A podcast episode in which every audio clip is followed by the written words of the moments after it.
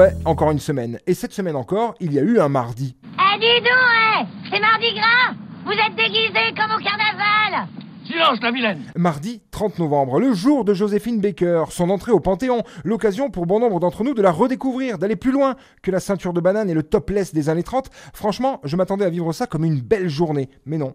Car ce jour fut gâché par une vidéo, celle de la candidature du Z. d'un Z qui Zemmour.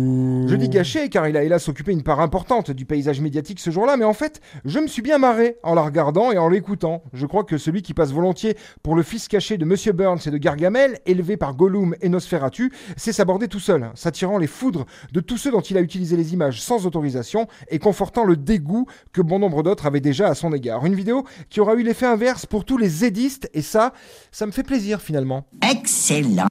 Sinon, cette semaine aussi, on a beaucoup parlé du variant Omicron, nouvelle terreur du monde occidental, nouveau variant ultra contagieux, dont le nom n'a pu que me faire penser à l'excellente série animée Futurama, signée Matt Groening, dans laquelle les méchants et pas beaux extraterrestres désireux d'envahir la Terre viennent d'une planète homonyme. Peuple de la Terre, je m'appelle Lourd de la planète Omicron Persée 8. J'ai bien ri. Bien ri aussi en prenant les paris sur le nom du prochain variant. Après Delta, après Omicron, Y me semble tout à fait indiqué pour la suite. À voir dans les prochaines semaines, hein, entre la dinde et la bûche, si ces prédictions s'avèrent exactes. Il m'a fallu 30 ans et tout mon héritage pour matérialiser la vision que j'ai eue ce jour-là. Aussi, cette semaine, ça a pas mal chauffé dans les lycées. Aux États-Unis, déjà, avec euh, un encore, un jeune dégénéré de 15 ans qui a fait feu dans son établissement scolaire, tuant trois personnes et en blessant beaucoup d'autres. Mais on n'a pas entendu Zemmour et toute notre droite bien pensante s'indigner de cette professeure du prestigieux lycée Montaigne à Paris, rouée de coups par un élève. C'est vrai que ces gens-là n'avaient que peu d'intérêt à le relever, car l'argument du grand remplacement, celui du côté incontrôlable de cette jeunesse des quartiers difficiles,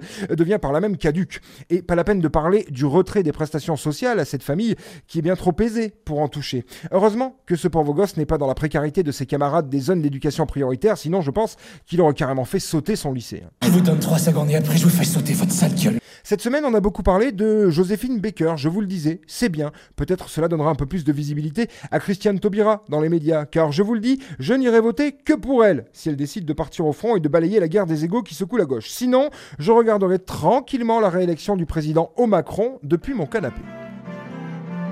J'aime pas c'est comme une